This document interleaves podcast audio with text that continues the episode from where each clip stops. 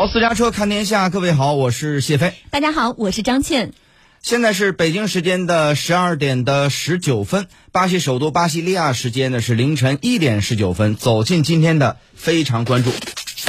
非常关注。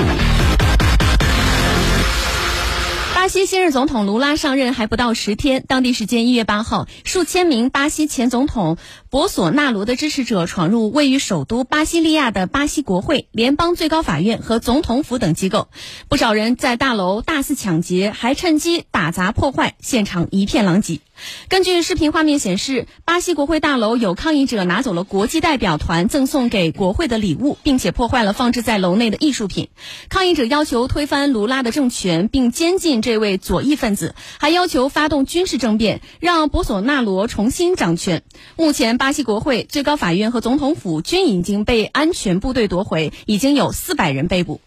当地时间一月八号傍晚。卢卢拉针对事件发表了讲话，讲话当中，卢拉对相关的事件予以强烈的谴责，并且称将尽快的查明并严惩事件的责任人。卢拉通过巴西政府电视台发表声明，表示所有强闯国家权权力机构的人都会被发现并且接受惩罚。